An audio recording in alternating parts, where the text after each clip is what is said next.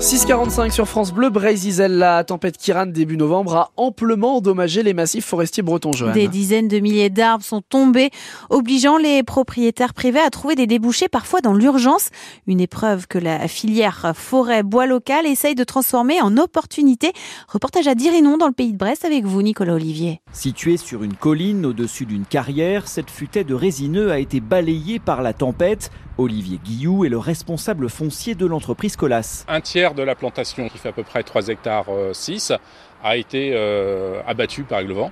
Et donc aujourd'hui, tout le problème reste de les valoriser, de ces boisements, au mieux pour euh, l'intérêt de tout le monde. La valorisation du bois, c'est le rôle de Laurent Lemercier, expert forestier. Il est aussi vice-président de Fibois Bretagne. On peut considérer euh, qu'on aurait 700 à 800 arbres par terre ce qui pourrait représenter un volume de 300 à 400 mètres cubes. On va procéder à la mise en vente de ces bois et puis organiser euh, le reboisement euh, dans les 18 à 24 mois qui vont suivre. Le propriétaire du site peut espérer une recette d'environ 10 000 euros, 30 à 40% de moins que si les arbres avaient été abattus à pleine maturité.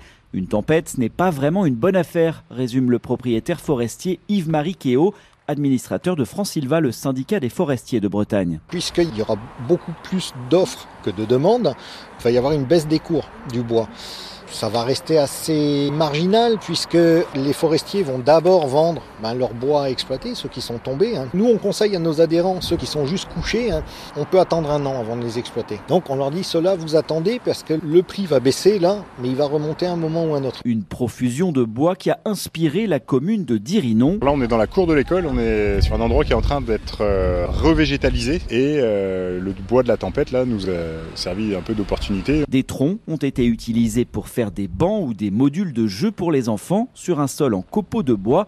Maël Péden, adjoint au maire. On s'est dit que c'était la meilleure façon de le valoriser en, en, local. Il vient de juste à côté, de quelques kilomètres à peine de la cour de l'école. C'est moins cher et en plus ça a cette vertu-là d'avoir, on va dire, une énergie grise la plus faible possible. C'est tout bénéf, c'était aussi notre objectif. Une ressource valorisée en circuit très court. C'est justement la priorité de la filière qui a créé l'an dernier un label bois breton durable la tempête Kiaran a finalement été un accélérateur. Et dans le Finistère, 28 000 propriétaires forestiers détiennent 91% des espaces boisés du département, soit environ 100 000 hectares. Et petite info en plus, Antoine. Ah, j'aime bien les infos. La filière bois représente quand même dans la région, en Bretagne, 20 000 emplois. Ok. Vous vous rendez compte que c'est autant que la pêche ah ouais? Eh oui. On dirait pas, pourtant. Eh ben non, ouais, bah mais voilà. c'est vrai qu'il y a quand même des, pas mal de, de massifs aussi, euh, donc forestiers en, en, Bretagne. Voilà pour euh, la petite info. Ben, merci beaucoup, Joanne, pour l'info en plus.